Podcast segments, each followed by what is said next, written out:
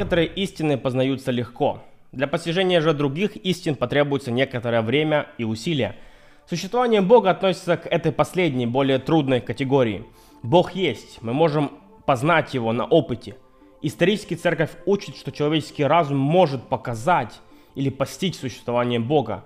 Но никто не говорит, что это будет легко. На прошлом уроке мы с вами рассмотрели первый путь Фомы Аквинского – доказательство от движения. А сегодня мы перейдем к анализу второго пути, который похож на первый и который приводит к выводу о существовании того же Бога, однако аргументация строится несколько иначе.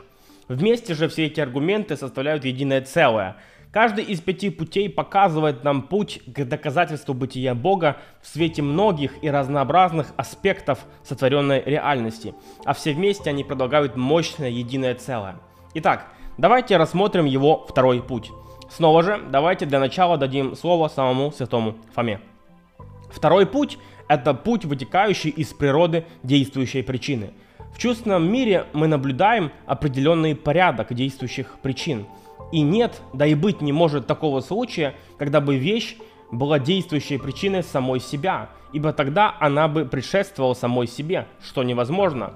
Также нельзя уводить действующие причины в бесконечность, ибо в упорядоченной последовательности действующих причин первая есть причина промежуточной, а промежуточная причина последней, причем промежуточных причин может быть как несколько, так и только одна – Затем, устраняя причину, мы устраняем и следствие. Поэтому, если бы в причинном ряду не было первой причины, то не было бы ни, ни последней, ни какой-либо промежуточной причины. И если бы было возможно, чтобы ряд действующих причин уходил в бесконечность, то не было ни первой действующей причины, ни последнего следствия, никаких бы то ни было промежуточных причин. Все это, очевидно, ложное предположение. Поэтому необходимо прийти мыслью к первой действующей причине, каковую все называют Богом.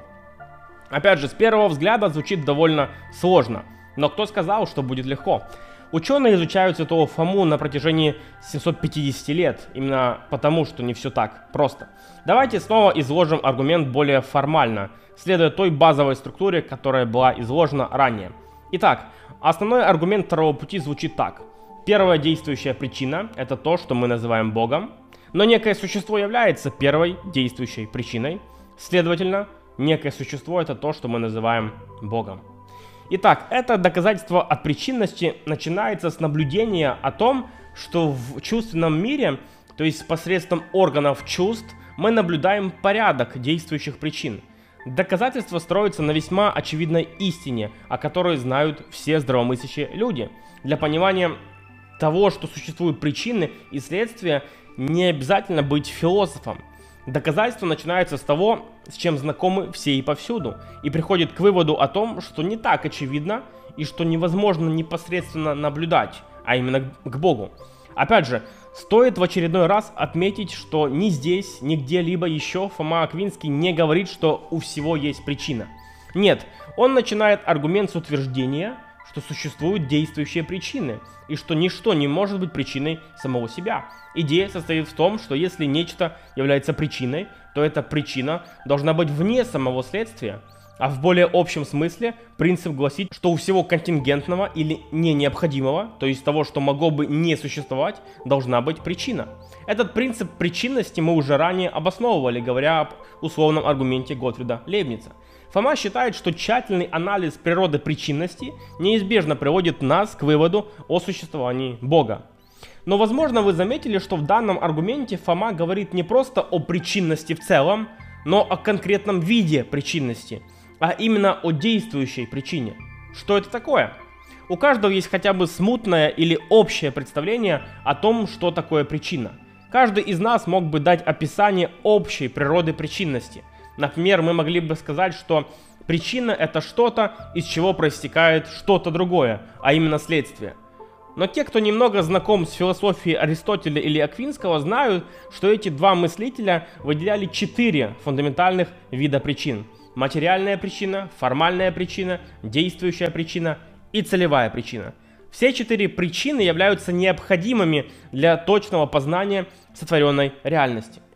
Например, в случае некой скульптуры, скажем, бюста Аристотеля, материальной причиной будет сам материал, из которого будет сделана эта скульптура, а именно мрамор. Формальная причина будет сама форма, которую приобретает этот кусок мрамора, а именно вид Аристотеля. Действующая причина будет нечто, что создает этот бюст, приводит его от потенциальности к актуальности, а именно скульптор. Наконец, целевая причина – это цель или смысл того, для чего что-либо было создано. В данном случае скульптура служит для эстетических наслаждений и так далее. Поскольку аргумент исходит конкретно от действующей причины, давайте поговорим об этом виде причинности детальнее. Действующая причина – это та причина, которая создает нечто или каким-либо образом меняет нечто уже существующее. Вернемся, к примеру, со скульптурой Аристотеля. До того, как скульптор приступил к своей работе, бюста Аристотеля не существовало. Единственное, что существовало, это глыба мрамора. Только благодаря работе скульптора из мраморного куска образовался бюст Аристотеля – в этом примере скульптор является действующей причиной создания бюста Аристотеля. Размышляя над этим видом причинности, мы можем понять, что скульптура Аристотеля была бы не способна сама себя породить на свет. Таким образом, она является следствием скульптора. Невозможно сотворить самого себя, даже Бог не мог бы сделать этого. Чтобы что-то могло привести себя в существование, собственное существование, оно должно быть и не быть в одно и то же время и в одном и том же отношении. Оно должно было бы одновременно существовать как таковое, чтобы быть причиной, и не существовать как таковое, чтобы быть причиной. А это невозможно. Следовательно, когда есть действующая причина, есть и соответствующее следствие. И сама причина отличается от своего следствия. Давайте теперь подумаем в обратном направлении, от следствия к причине. Представьте, что вы входите в комнату и видите на столе полностью готовую скульптуру Аристотеля. В данном случае мы видим следствие действующей причины. И даже если бы скульптора не было бы рядом со скульптурой, мы все равно знаем, что скульптор должен был быть для того, чтобы появилась эта скульптура. Ведь очевидно, что бюст не мог быть создан сам собой. И этот вывод не является нашим предположением. Мы в этом абсолютно уверены, поскольку понимаем природу причинности. У всякой действующей причины есть следствие, а у всякого следствия есть действующая причина. И поэтому всякий раз, когда мы наблюдаем следствие, мы можем с абсолютной уверенностью заключить, что у этого следствия есть действующая причина.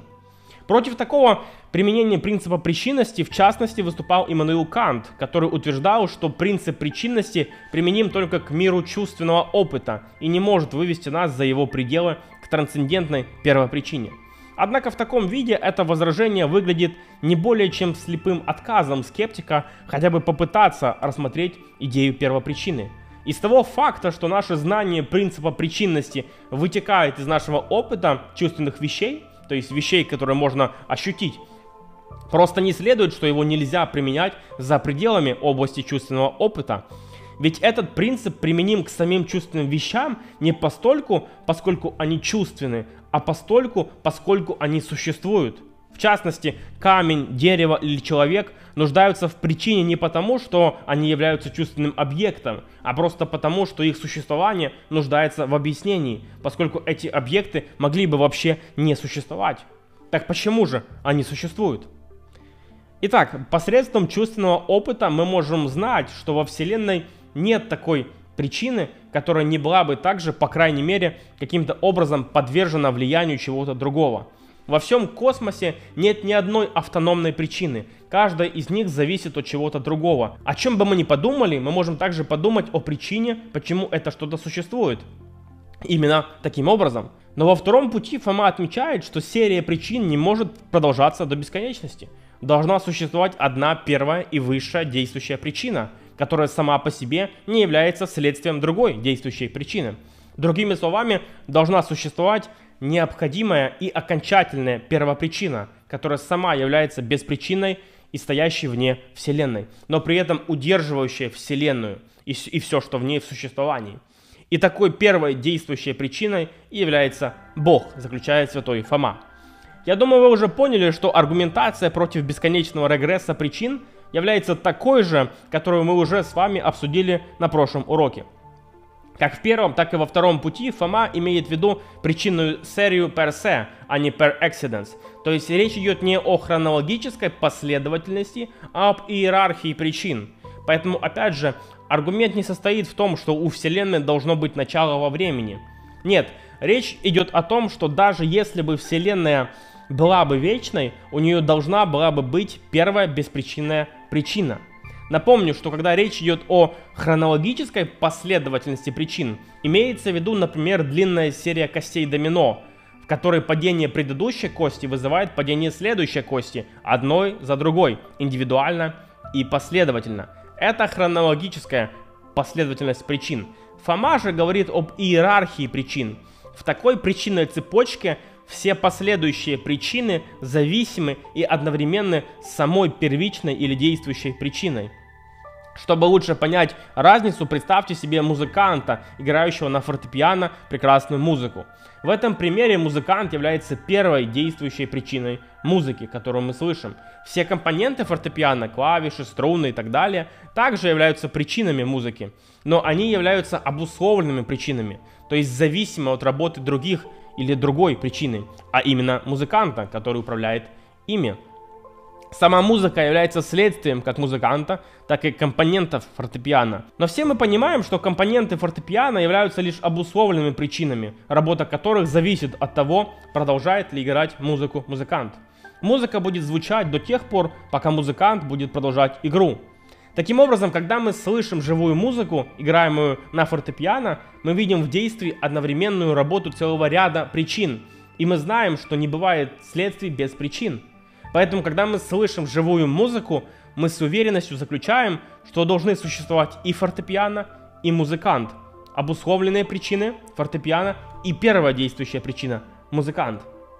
На этом же основании строится второй путь Фомы Аквинского – Действующая причинность пропитывает всю нашу реальность. Мы наблюдаем ее повсюду. Что-то меняется посредством чего-то другого. Что-то появляется, что-то исчезает. Все это динамика действующей причинности.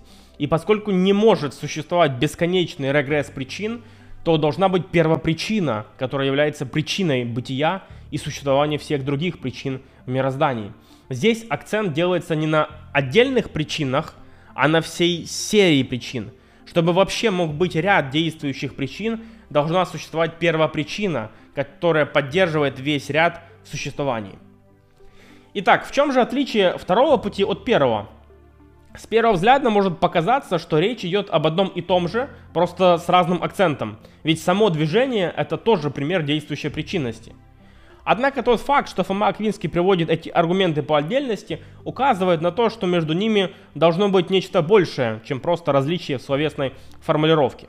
Предлагались разные объяснения различий между ними, но, вероятно, наиболее правдоподобное объяснение заключается в том, что в то время как первый путь объясняет, почему что-то претерпевает изменения, второй призван объяснить, почему что-то вообще существует – то есть первый путь показывает, что никакое движение или изменение не могло бы происходить здесь и сейчас, если бы не действие недвижимого двигателя. А второй путь показывает, что вообще ничего не существовало бы здесь и сейчас, если бы не было беспричинной первопричины, поддерживающей в существовании все остальное. Этот аргумент находит свою связь с еще одним так называемым экзистенциальным аргументом Фомы. Для Фомы Аквинского во всем, кроме Бога, сущность отлична от существования – так, например, мы можем задаться вопросом, почему в реальности существуют лошади, но не существуют единороги.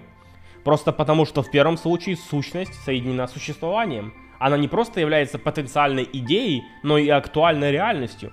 Тогда как во втором случае у нас есть лишь потенциальная идея. Но почему существуют именно лошади, а не единороги? Очевидно, что дело не в самих лошадях, ведь потенциальность не может сама себя актуализировать а значит должен быть кто-то, кто привел их к существованию.